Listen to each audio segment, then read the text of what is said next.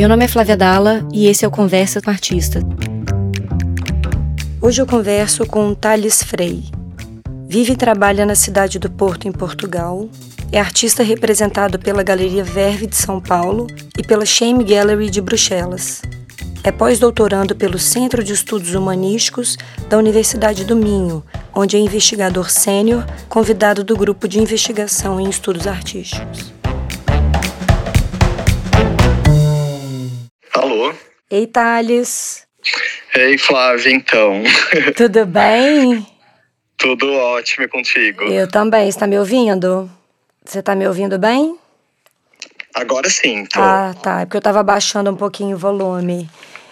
E Ah, aí, tá, como tá tudo? aqui, É. tá tudo certo. Ai, muito Obrigado, bom falar com você. ótimo. Eu que te agradeço, assim, a gente vai afinando os ponteiros, né, do relógio de cada um e uma hora a gente consegue falar. Tô muito feliz de conversar com você. Também, ah, ainda bem que, que rolou então, que aconteceu, É né? Dos verdade. ponteiros serem afinados. É né? isso aí. É, você tá onde agora? Eu tô na casa da minha mãe, tô Uhum. em Catanduva, Uhum. Você é daí? interior de São Paulo. Você nasceu aí? Eu nasci aqui, nasci aqui.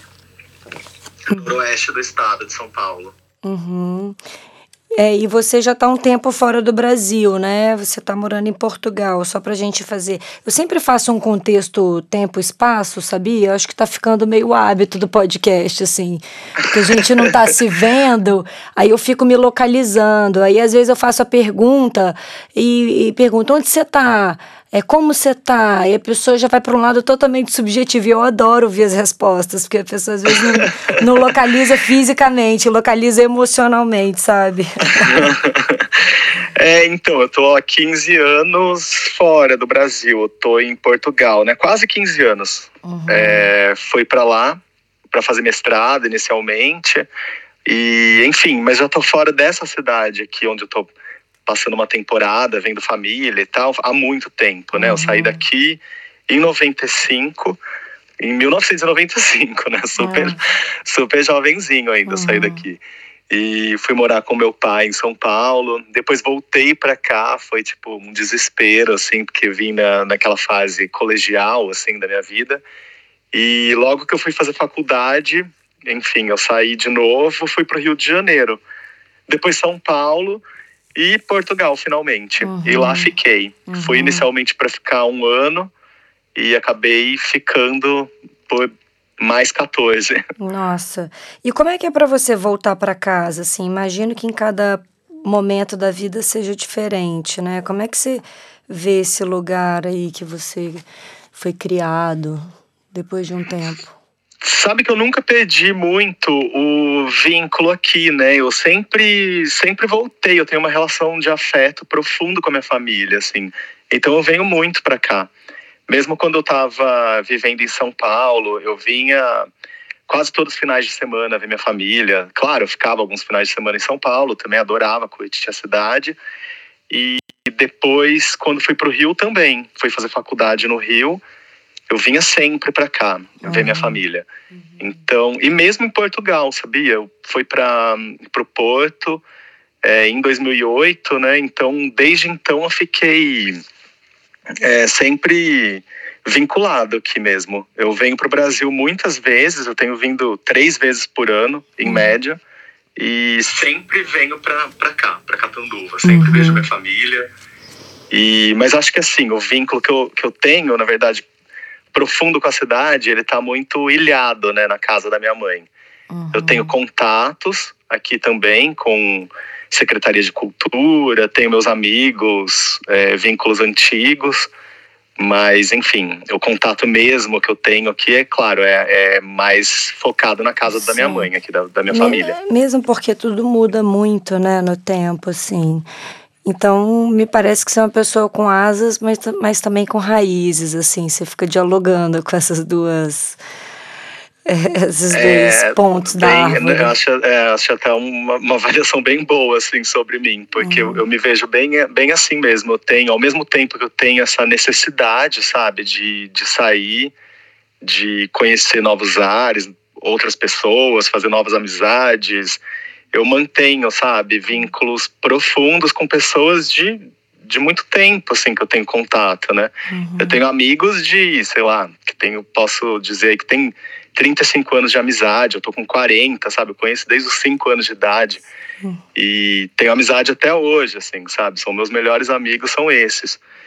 E, mas também vou fazendo novas amizades sempre, né? Eu vou, vou agregando. Sim, agregando sim. e linkando. Uhum, muito bom. E Thales, eu vou te falar assim, como é que eu entro em contato com o seu trabalho para a gente começar a falar um pouco disso, assim. Foi na época, tá da, né, foi na época da pandemia, que uhum. tinha muita coisa aparecendo online, né? Eu assisti algumas conversas suas e, e fiquei, e, e eu particularmente fico encantada, porque depois eu fui ler um pouco da sua formação, é, em quem consegue ir fazendo pontes entre linguagens, sabe? Então, uhum. eu, eu, queria que você falasse um pouco depois desse seu processo, sua formação, mas quando eu vi um trabalho de arte visual que envolvia é, tantas referências, sabe? Aquilo dali me chamou, especialmente o corpo que me toca, né? Então, eu queria que você falasse um pouco da sua formação não linear e como você chega a. Como é que você vai transformando? É, só para é, pegar um ponto que eu achei tocante, a sua relação com raízes, ela fica muito evidenciada nisso, né? Da sua relação com a sua mãe, com seu avô. Eu queria que você falasse um pouquinho e a gente vai conversando solto, assim, eu vou te perguntando.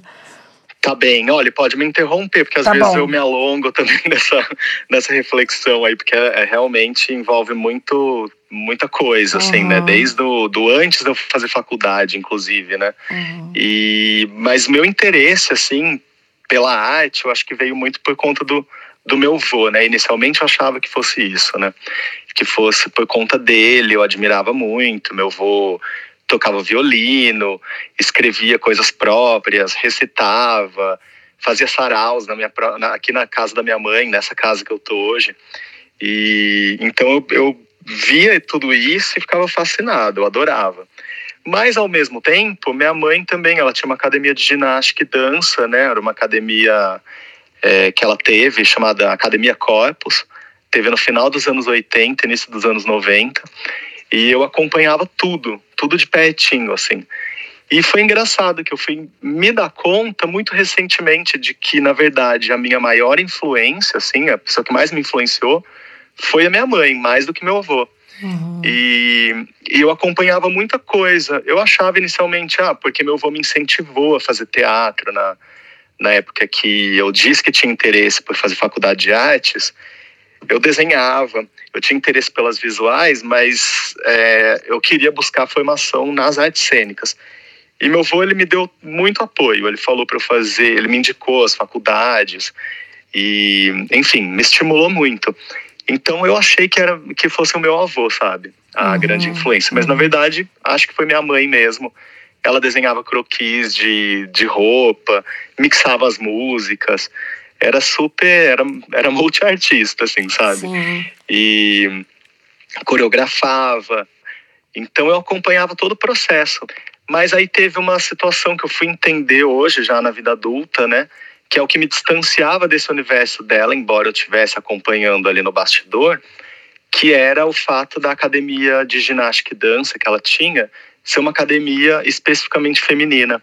Hum. Então eu estava sempre deslocado, embora eu quisesse fazer parte daquilo, né? Uhum. E depois, na vida adulta, claro, aí eu comecei a entrar, inclusive nas questões relacionadas a gênero. Uhum. Então isso acabou fazendo muito sentido para o meu trabalho. Sim. Eu acho que eu expurguei, sabe, essa essa frustração de certo modo de não ter feito parte disso nesses trabalhos atuais. Uhum. E através deles, eu também dialogo sobre essas questões com a minha família, sabe? Sempre foi assim. Foi tudo muito intuitivo, naturalmente acontecendo mesmo.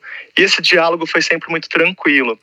É, então minha mãe hoje é super transformada também, sabe? Não tem nada a ver com aquela com aquela postura que ela tinha antes e que era condizente à época no caso dela, né? Não era, ela não era uma figura repressora, né? Mas, uhum. enfim, era condizente à época. Era uma academia que foi, que, que foi matava, assim, um monte de Jane Fonda, sabe? Sim. Naquele final de anos 80, início Sim. dos 90, né? Uhum. E aí eu começo, hoje, hoje eu reflito mais sobre isso. Mas aí, enfim, voltando à formação, né? Só um pontinho buscar... aqui. Deixa eu te falar uma coisa aqui que eu não posso perder. É.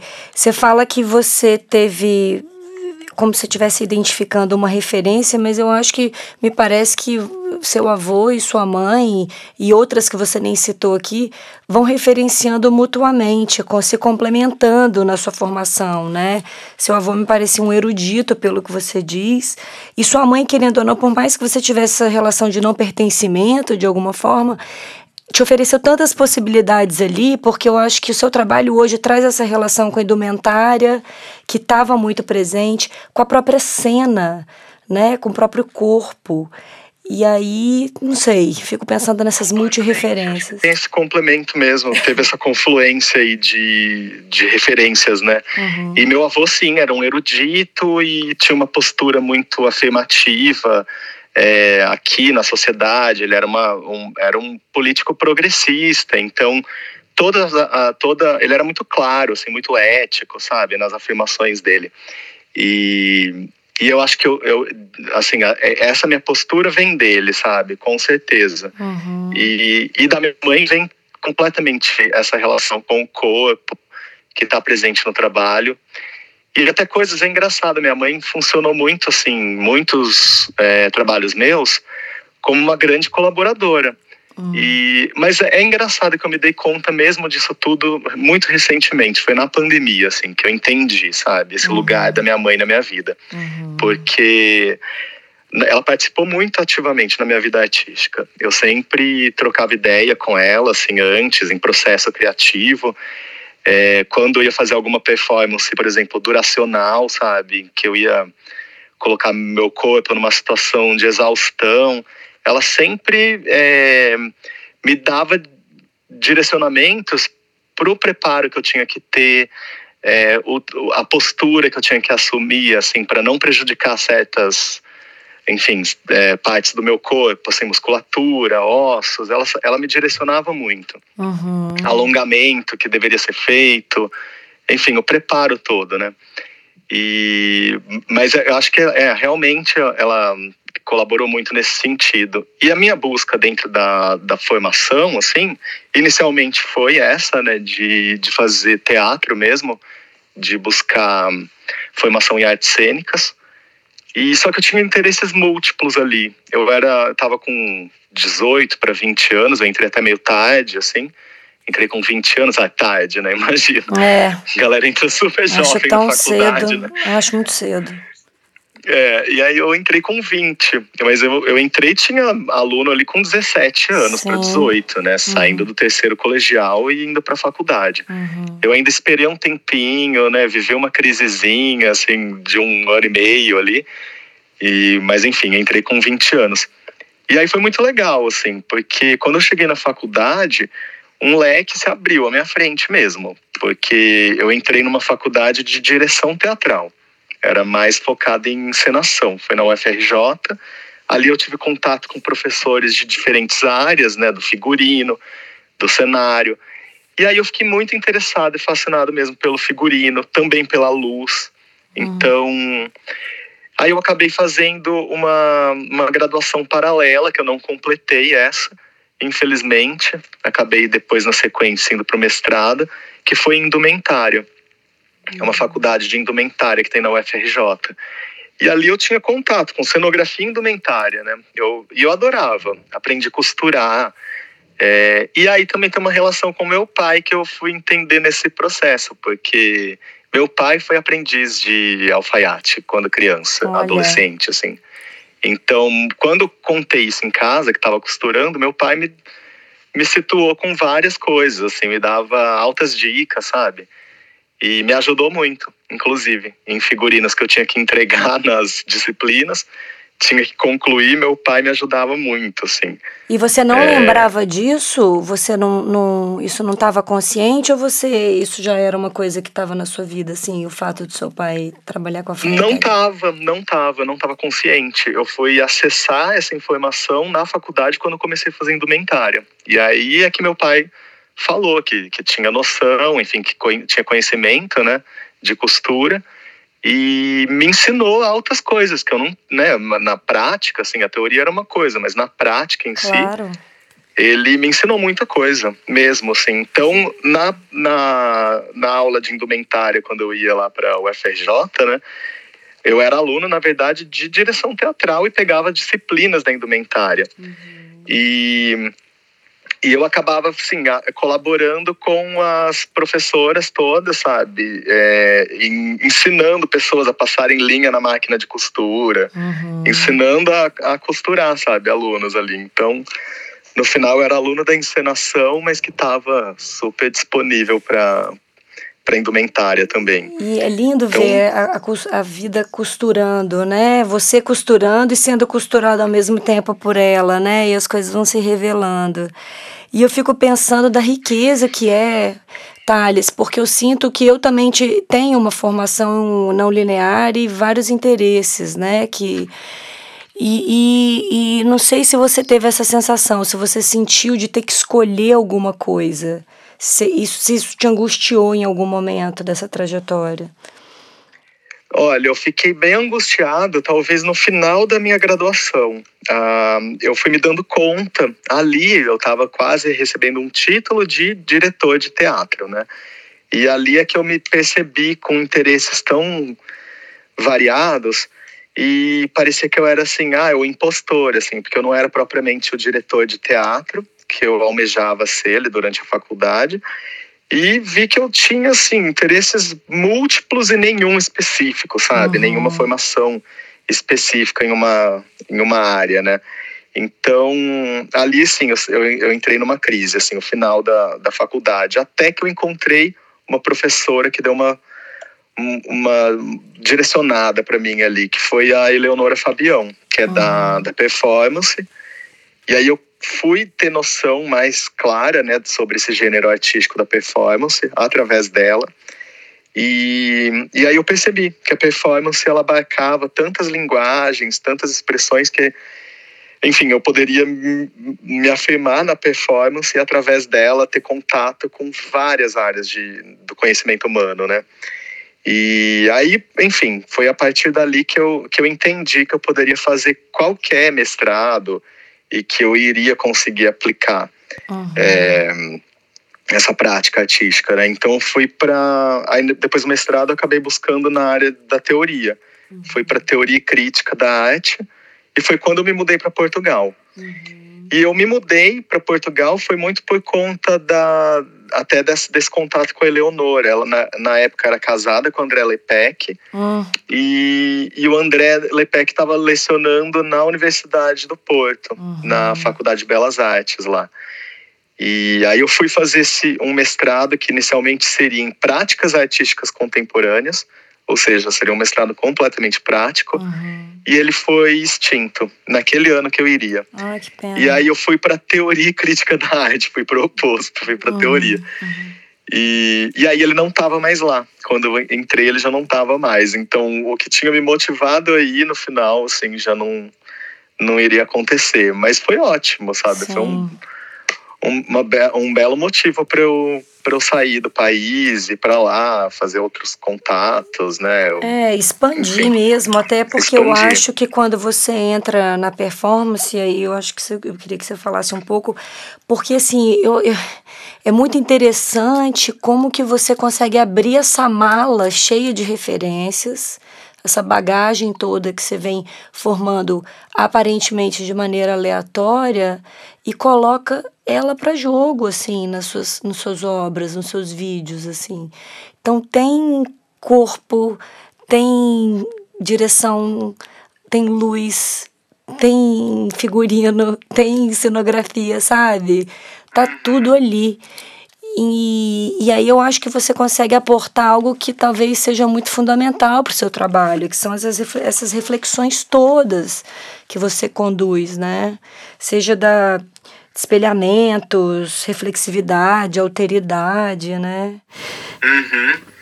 É verdade. E é, foi interessante isso mesmo. Na, e acho que o encontro, é, assim, que me fez ter essa, essa dimensão, assim, dessas possibilidades de múltiplas, né, de materializar ideias, ela acontece muito nessa mudança mesmo para Portugal, porque antes disso eu me via como artista cênico e eu nem conseguia efetivamente me afirmar assim em outros meios, né, em outras expressões. Então, quando eu cheguei em Portugal, pela necessidade de fazer é, coisas, apresentar meus trabalhos, e não ter o amparo institucional, porque eu estava iniciando, né, estava adentrando um circuito novo, é, ninguém me conhecia, ninguém conhecia minhas referências, não tinham, não tinham referências sobre mim, então eu não conseguia entrar nos espaços facilmente para apresentar trabalho. E aí, devido à necessidade de apresentar ideias, eu comecei a fazer performance no espaço urbano. E foi a primeira vez que eu, que eu fiz ação para o espaço urbano, foi lá foi em Portugal. E aí, fazendo ação no espaço urbano, óbvio, eu queria fazer filmagens, fotos, e organizava um jeito disso acontecer sem que o público, no, né, o transeunte que tivesse no espaço público, percebesse que, que, né, que havia uma filmagem, uma sessão né, fotográfica acontecendo, porque senão isso iria inibir o público, enfim, a performance não aconteceria como deveria. E essas filmagens e essas fotos me fizeram entender que eu estava produzindo arte visual, sabe? Uhum. E, e foi assim meu contato foi acontecendo nesse momento aí. Foi muito importante eu pensar a documentação, que Sim. inicialmente era um jeito de, de gerar um material para que eu pudesse avaliar né, a, a ação naquele contexto. No sentido de pensar a ação como um trabalho até antropológico, né? Uhum. E mas depois isso foi ganhando uma, materializ, uma materialidade, né, no, no final das contas. E, e aí eu expunha então esses trabalhos. E a primeira vez que isso aconteceu foi em 2013.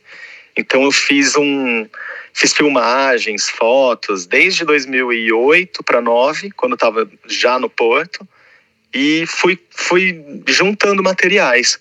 E aí em 2013 e aí vem da minha parceria com a Hilda também, uhum. a Hilda de Paulo. Uhum. E ela que falou assim, cara, vamos fazer uma exposição, né? Juntando esses trabalhos todos que você tem feito e tal. Deu essa, esse gatilho ali para mim, acionou, né? E, e aí eu pensei em, em, realizar uma exposição. Aí quando eu vi aquilo em exposição, eu vi que funcionava. Uhum. A expansão, né, do trabalho ao vivo acontecendo de modo tangível até, sabe? porque até o objeto da ação poderia estar apresentado no espaço, ou a fotografia gerada, né? Então, essa relação com a documentação foi o que me foi é, direcionando para as visuais. Sim. Naturalmente, e... né, Otales, pelo que você está contando, a sua trajetória toda, é, além de, da não linearidade, você vai descobrindo na medida que você vai caminhando, né? Você falou é uma frase. Por aí. É, é você isso. falou uma frase tão bonita da Lena Katz numa entrevista, que é isso, que quando um corpo muda, tudo ao redor já já foi modificado também. Então é como se houvesse uma relação simbiótica mesmo, de osmose entre você e o mundo, né? Então você não sabe quem é que está mudando primeiro também. E parece que você revela isso nas obras, assim, essas de o exemplo aqui, o estar a par, né? Triunfo, onde você coloca esses corpos juntos é, em espelhamento, em reflexão. Parece que é a própria relação que você estabelece com a vida, sabe? Sim, é, é interessante você falar isso, porque de fato o meu modo de criar ele vem muito é, do, do que acontece no meu entorno. Assim, claro, muitas coisas me influenciam, né? Eu, eu vou sendo influenciado pelas é, coisas que vão acontecendo no contexto em que eu estou inserido. Isso é, é o modo como vai acontecendo o meu trabalho. E também eu vou desdobrando. À medida que eu crio, um trabalho ele acaba sendo desdobrado em outro. Então, muitas vezes, é, tem repetições de uma mesma fórmula, sabe? Que vai acontecendo até aquilo me direcionar para uma outra coisa. Então eu fazia uma, eu fazia séries de ações que envolviam beijos, por exemplo. Uhum. E esses beijos aconteciam é, de, de modo factual, enfim, era boca encostada em boca.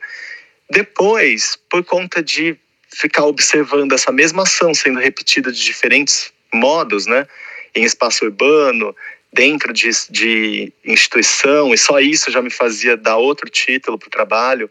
É, ou então com traje trocado, segundo uhum. uma lógica cis heteronormativa, ou uhum. não. E isso também né, dava a, a, uma conotação outra para o trabalho. E aí eu fui entendendo que, ah, ok, eu posso colocar, sei lá, um espelho de dupla face interrompendo, né, é, mediando um, um corpo e outro. E aí isso já deu um plus ali no trabalho que virou, Sim. ganhou outro sentido, porque Sim. aí no final das contas é, os corpos eles passaram a se fundir por conta desse espelhamento uhum. que era feito. Aí, ou seja, o rosto de uma pessoa ia parar no corpo da outra, uhum. né? Por ilusão. Uhum. Mas aí isso me fez chegar no conceito de fusão através de indumentos. Uhum. Foi, e foi durante uma ação que eu estava fazendo. É, estava numa Bienal no México fazendo com a Hilda. E aí, diferentemente de, de, de, outras situações em que eu fazia com pessoas que eu não tinha uma familiaridade enorme, sabe, com o corpo da, da pessoa. Então, com a Hilda, como eu tinha uma, uma relação profunda, assim, né, de anos de convívio, foi muito, muito louco, assim, nosso corpo já estava fundido na ação, nossos pés conjugados nos passos. E ali, durante a ação, eu, eu criei um, um, um, um objeto que era um par de sapatos é, conectados pelos bicos. Então, esse par ele acabava sendo conectado pelos bicos, né, dos sapatos. E então, no final, virou um par único com entrada para quatro pés. Uhum. E ele obriga duas pessoas a estarem em convívio e obriga essas pessoas a conviverem enquanto elas estiverem é, calçando o, o os sapatos. Uhum. Então, essa situação de forçar o corpo também a alguma situação, eu percebi que era muito interessante, porque é um, é um modo de você ativar uma situação de dança, mas que não necessariamente seja dança, sabe? É o, o, simples fato de, do objeto. É, ele, ele impõe uma situação cinética. Ele dita o movimento, né? Dita o movimento. É. E também o fato de você ter que entrar em compasso, sabe, com o outro. Realmente, porque é muito simbólico, né, sapato. Mas eu sei que você faz isso com outros elementos também, a luva de boxe, tecidos. Mas é, do sapato, particularmente, não tem isso, vestir o sapato do outro para você realmente entender a situação do outro. Então, conforme o outro se move, você tem que se mover, ter uma relação de harmonização, sabe?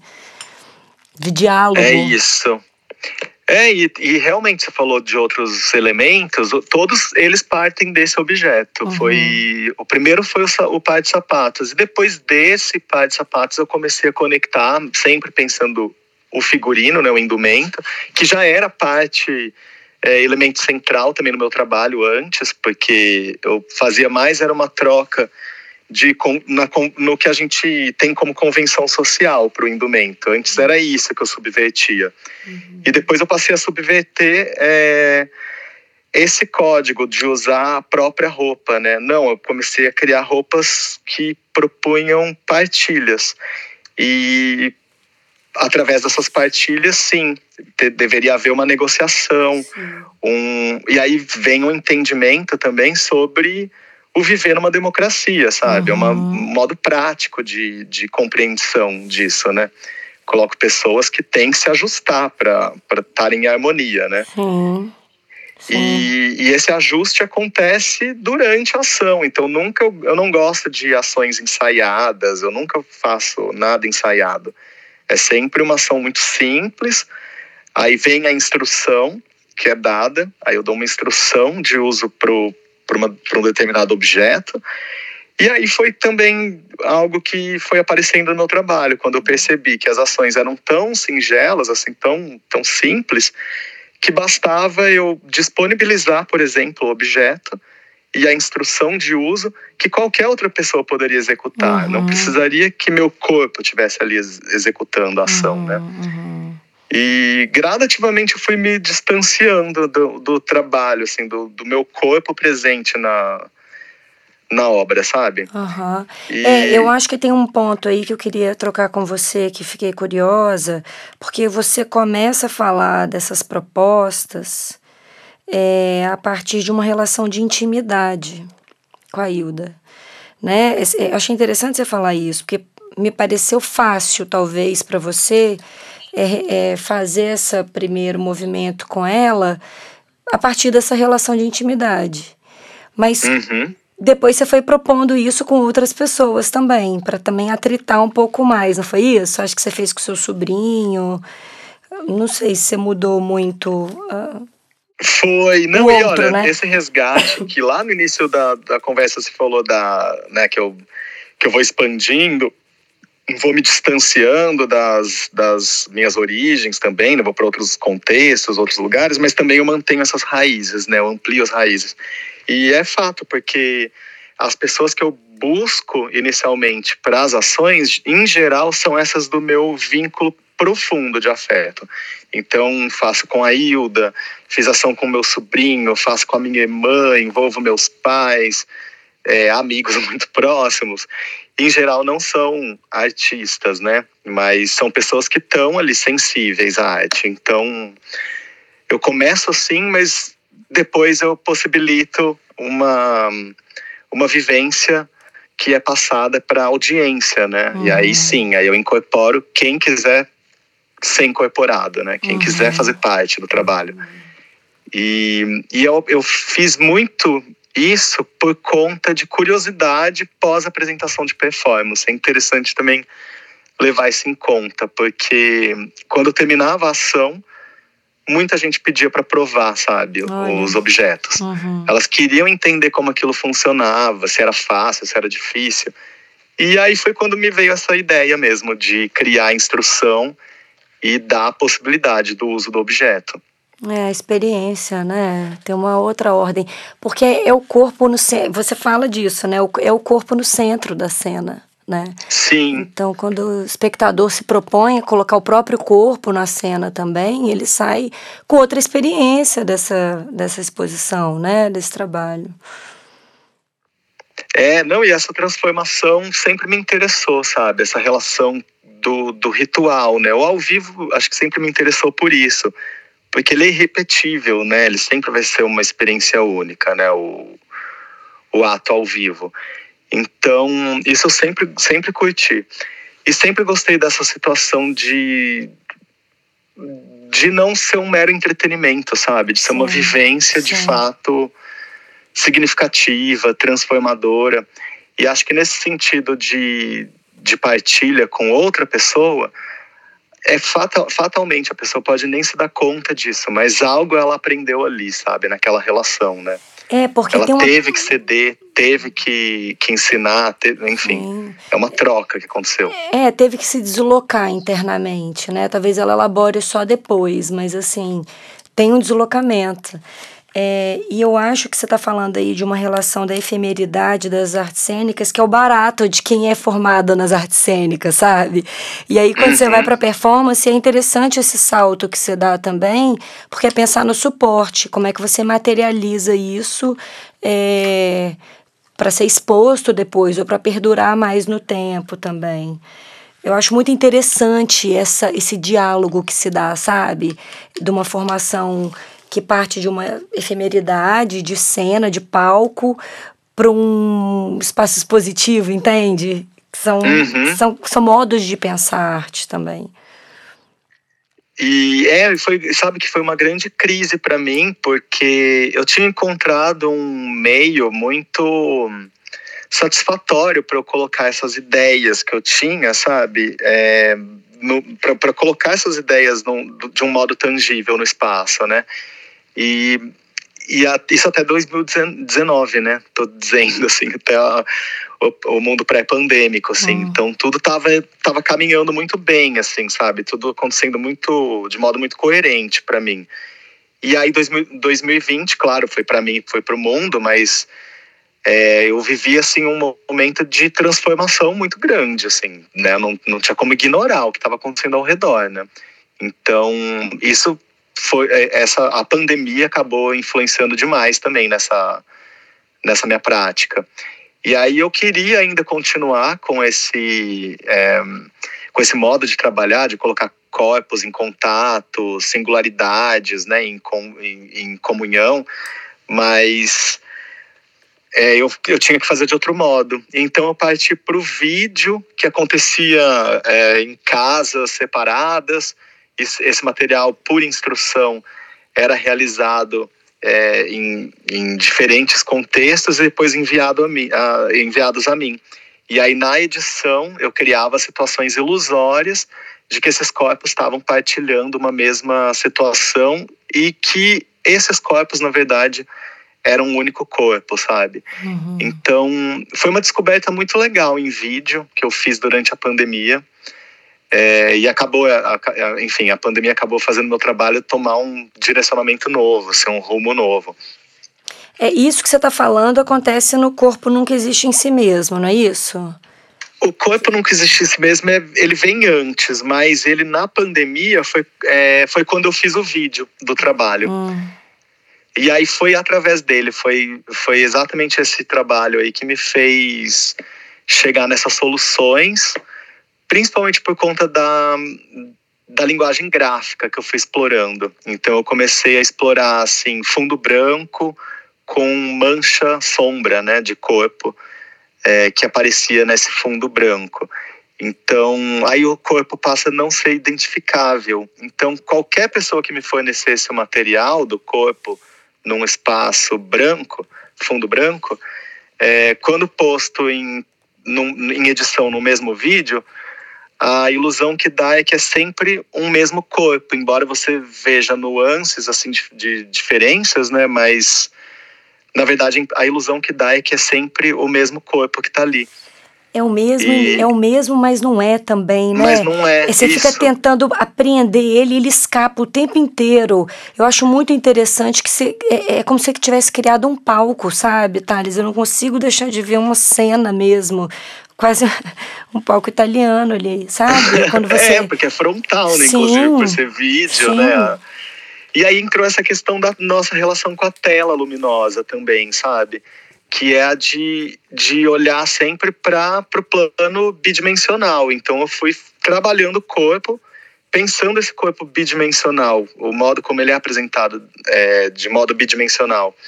E o corpo, gradativamente, para mim, né, nesses trabalhos, ele, ele foi se transformando em linguagem gráfica e dali a pouco aquilo estava virando quase um ideograma, sabe? Uhum, um alfabeto sim, corpóreo, assim. Sim. E, e de fato eu fui explorando isso na sequência. Então, depois, quando eu fui materializar trabalhos, eles foram virando luminosos desses reclamos antigos de publicidade. É, aí eu fui realmente fazendo abecedários através dos corpos, né? Criando é, letras, possíveis letras, mas que também não são letras. Então, as frases que, que supostamente estão ali apresentadas não são frases, não tem nada escrito. Uhum. Mas, mas é um alfabeto que a gente é, incorpora. E, e, se molda através dele, né? Então ele vira corpo, é um alfabeto que vira corpo. E aí eu acabei percebendo que lá no, no meus trabalhos, desde os meus trabalhos originais, assim, né, os mais, é, mais é, antigos até, eu tinha essa questão da, do gênero sempre presente. Uhum. E aí, quando eu fui notar nesses alfabetos, quando eu já estava abstraindo o corpo, isso veio ainda assim, completamente mais, é, veio ainda mais é, presente, né? Então, eu comecei a abordar a relação falogocêntrica, sabe? Uhum. Do, da, no, da, nossa aprendizagem. Uhum. Então, vem, vem essa relação, né, de como a linguagem é masculinista, sabe? Isso, isso eu passei a afirmar nesses trabalhos novos. Uhum. É, afirmar como denúncia, né? Como ironia. Sim, então, sim. isso tá, tá muito apresentado. Inclusive numa exposição que está agora no, em São Paulo, na Galeria Veve, uhum. e que eu abri no dia 18, que eu dei o título Partilha de Ilusões.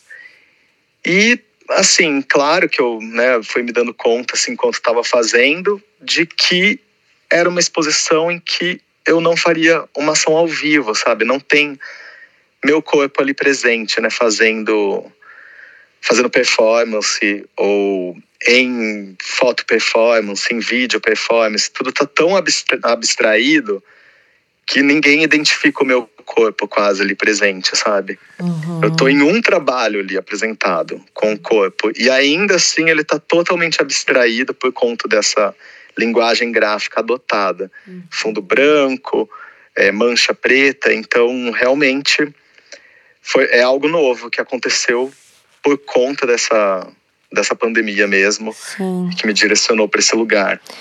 É muito bonito ouvir você falando, porque cada vez que você vai contando é uma camada que vai descascando, né? Da profundidade da sua pesquisa.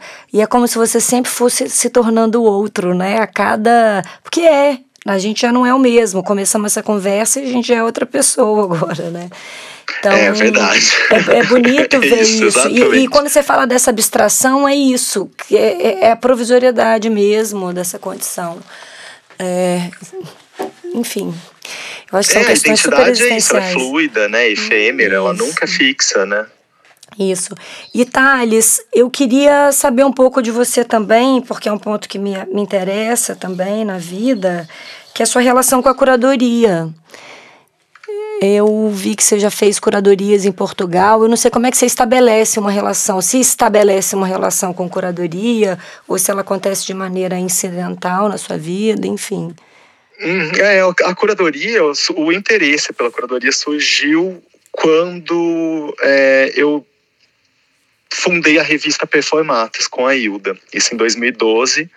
E nós, na verdade, como, como, como estávamos na, né, nessa pesquisa acadêmica, eu estava no doutorado, a Hilda também estava para entrar no mestrado, e nossos referenciais, a gente tinha muita coisa de, de pesquisa em performance, é, nada disso estava concentrado em um lugar, né? Uma, então, a ideia que a gente teve inicialmente, como a gente estava em contato com muita gente da performance, é, era de fazer um, um ambiente virtual onde nós pudéssemos partilhar essas pesquisas, receber pesquisas de outras pessoas e partilhar também as nossas próprias. Então, nós fundamos a revista Performatos. E aí, ao fundar a revista Performatos, enfim, a gente fez contato com muita gente, né? A gente eh, conseguiu estabelecer ali uma rede, sabe, muito, muito ampla e conhecer muita gente da, que, que praticava performance no Brasil e em outros territórios também, né? Não só de língua portuguesa, mas muitos de língua portuguesa, inclusive. E, e aí nisso, com, com esse contato, a gente foi tendo interesse também em colaborar, assim, era comprar obra de, de, de artistas que a gente via potencial. E aí a gente começou a, a fazer uma coleção de, de obras de arte. Então, passamos a comprar obras. E aí, nisso, através dessa coleção, por conta de contato com uma galeria em São Paulo, que era a Central Galeria de Arte, a Central, que na época era o Wagner, que era o dono da galeria, ele fez um convite para que nós apresentássemos a nossa coleção de arte na galeria. Olha. E aí foi uma primeira curadoria que aconteceu, que não era, era uma apresentação de uma coleção, né? Mas vocês mesmos Mas, fizeram a curadoria dessa exposição, então? Foi, foi assim. E a gente já fez um recorte, não, nós não apresentamos todas as obras, apresentamos é, um recorte ali focado na, na performance, e corpo como veículo, né, como signo e, e, esse foi um, foi um recorte muito muito genérico, assim, muito amplo, mas que era de artistas praticantes da performance naquele momento ali. E aí, a partir disso, a gente sentiu assim que poderia fazer também esses trabalhos de curadoria, tanto eu como a Hilda. Uhum. E aí nós fizemos uma curadoria aí já foi mais recortada, é, que foi na, no espaço Maus Hábitos no Porto. Hum, então começamos a, uhum. a, a pegar assim um determinado recorte de pesquisa na época o recorte era com base numa leitura do Paul Preciado, estava todo mundo empolgado em 2015, uhum, né, com é. o Manifesto Contra o Sexual. Uhum. E foi muito a partir dessa leitura que a gente fez a, a, uma exposição que tinha um título insolente, sabe? Trabalhadores do Cu era o título. E era com base numa, numa frase, inclusive, do próprio Paul Preciado, do livro, que ele falava, ele usava essa expressão e a gente acabou é, usando como título. E a partir disso, enfim, a gente foi fazendo várias outras curadorias e sempre focado em algum tema de interesse ou para uma criação própria, assim, em arte, ou para alguma pesquisa acadêmica. Mas sempre quando a gente tinha alguma investigação e percebia que daria para reunir um grupo de artistas, né, com os quais nós nos identificássemos, então a gente acabava criando curadorias também. Então, nossa, a gente, enfim, tinha muito, tem muita disposição, na verdade. Nossa, dá para ver. Me identifico, me identifico, com essas pessoas, inclusive, Thales. Mas você falando de curadoria, me interessante, porque a curadoria autoral, como autoria, né? É como uma obra de arte, é como você estivesse fazendo um trabalho de artístico nessa seleção, nessa proposição de obras, desse recorte, né? Eu sempre fico pensando que há uma parcela artística e de artista claro que no sim, curador, eu acho né? que fala, é, ele, ele eu acho que esse tipo de, é, de processo de criação, né, para a curadoria, ele acaba me auxiliando muito também para minha prática artística, sabe, para o meu processo criativo como artista e também como pesquisador na academia, sabe. Uhum essas coisas todas eu acho que estão relacionadas. Então, por hora, às vezes eu começo, enfim, um, uma ideia que iria culminar numa exposição, acaba não sendo exposição, no fim vira um artigo. Ou começa como artigo e de repente eu percebo que aquilo pode virar uma exposição ou um trabalho artístico, sabe? É, essas coisas elas vão também se transformando durante o processo. Sim, sim. E então a, a própria curadoria, assim como meu interesse múltiplo por é, linguagens artísticas, né, para me expressar através de linguagens artísticas, eu acabo me expressando também através de uma curadoria. Sem dúvida. Ou de uma escrita. É, eu acho que eu encaro do mesmo modo. Sem dúvida, porque os pontos de partida, às vezes, eles ficam meio fluidos, a gente não sabe da onde que partiu uma ideia, obviamente, né? É, qual é a referência. E as maneiras de manifestação são diversas, assim. Então, ter a possibilidade de materializar isso de diversas formas, como você tem, como se tivesse sempre uma carta na manga, assim, né? Isso vai virar isso. performance, isso vai virar artigo, isso vai virar exposição. e sem se e sentir. Vezes... Não, e sem se sentir uma farsa por isso, sabe? Porque eu também uhum. me questiono, poxa, será que é isso ou aquilo, né? É tudo. É, não, e a, e a, gente não tem, também não se dá essa obrigatoriedade, sabe, de fazer acontecer é, de um determinado modo, né? Durante o processo a gente vai descobrindo muita coisa. É claro que, a, que quando a gente assume um compromisso logo de início, né? Se, enfim, eu tenho um trabalho artístico que vai acontecer, está prometido e, e eu crio um compromisso com uma instituição e vou apresentar assim. Aí é claro, né? eu vou chegar naquela finalidade.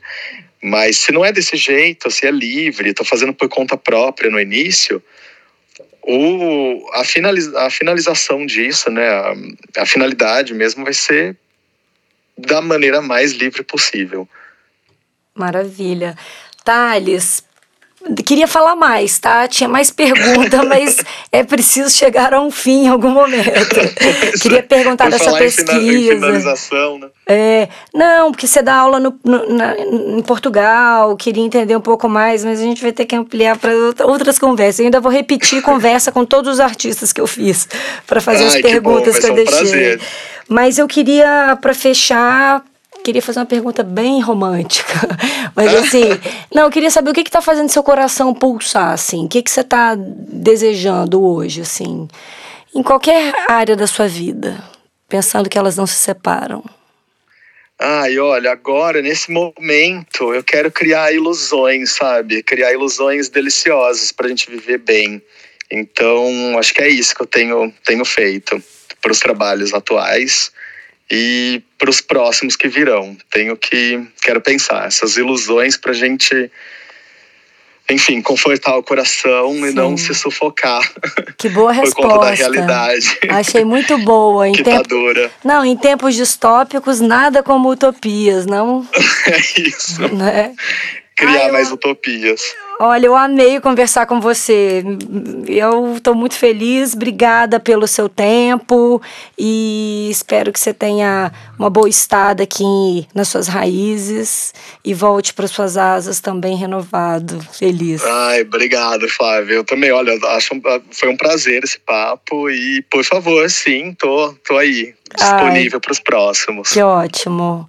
Um beijo grande para você. Um beijo, até mais. Tchau, tchau. Tchau, tchau.